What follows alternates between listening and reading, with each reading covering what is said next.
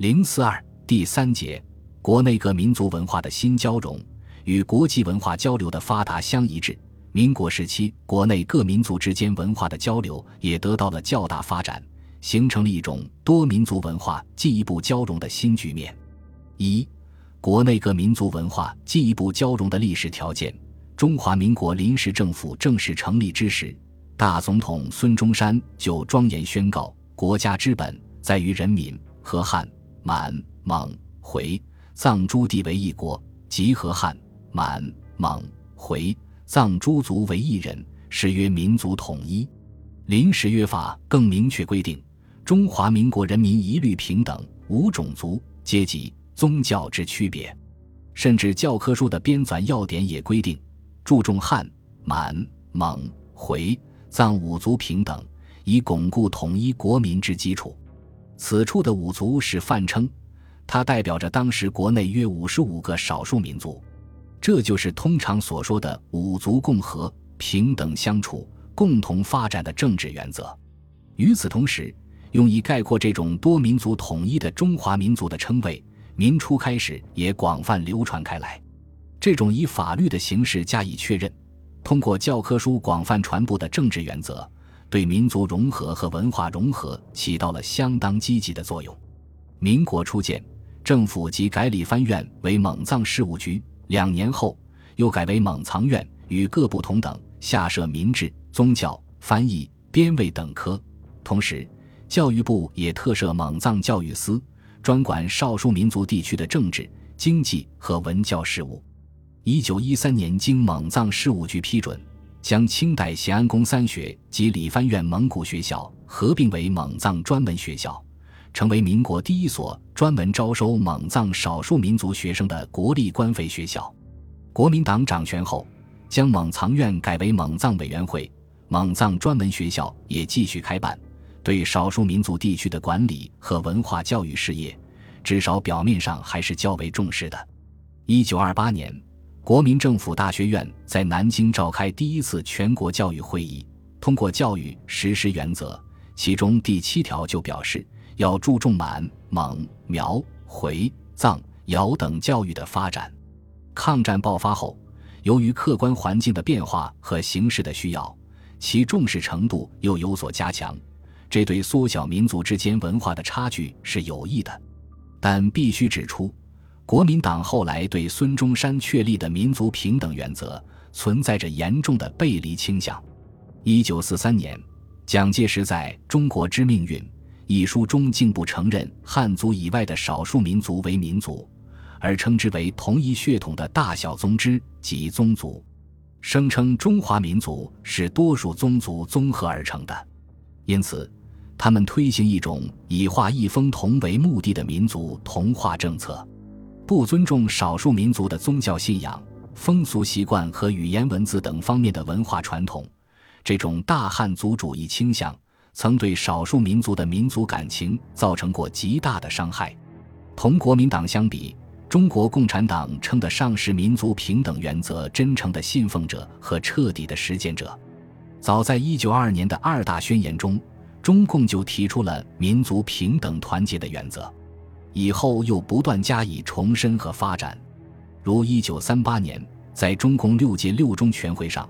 毛泽东就比较全面地阐述了中国共产党关于民族问题的总方针和基本政策，指出其总方针是团结中华各民族为统一力量，共同抗日图存。基本政策包括四个方面：其一，允许蒙、回、藏、苗、瑶、彝三个民族与汉族有平等权利，在共同对日原则之下，有自己管理事务之权，同时与汉族联合建立统一的国家。其二，在各少数民族与汉族杂居地区，当地政府需设置由少数民族人员组成的委员会，在各级政府中享有一定的位置。其三，尊重少数民族的文化、宗教习惯，不但不应强迫他们学汉文汉语，而且应帮助他们发展用各族自己语言文字的文化教育。其四，纠正存在着的大汉族主义倾向，提倡汉人用平等态度和各族接触。使其日益亲善密切起来，同时禁止任何对他们带侮辱性与轻视性的言语、文字和行动。在边区，中共还注意帮助少数民族发展文化教育事业，如帮助他们开办伊斯兰小学、蒙民学校、抗日回蒙学校等。边区各大学，如延安马列学院、抗日军政大学、鲁迅艺术学院等，也都注意招收少数民族学员。陕北公学还专设民族部。一九四一年又扩大为民族学院，为蒙、回、藏、苗、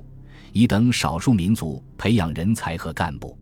此外，边区还成立了蒙古文化促进会和回民文化促进会，建立了蒙古文化陈列馆和成吉思汗纪念堂等，为推动少数民族文化的发展和各民族文化的交融做出了贡献。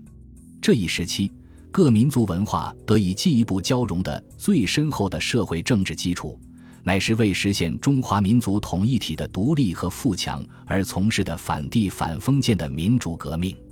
民国年间所涌现的众多的全民族英雄之中，有不少就属于少数民族同胞，像回族的马本斋、郭龙珍和马俊，土家族的向景宇，壮族的韦拔群，水族的邓恩敏，侗族的龙大道。白族的周传忠和朝鲜族的许亨直等，便是其中杰出的代表。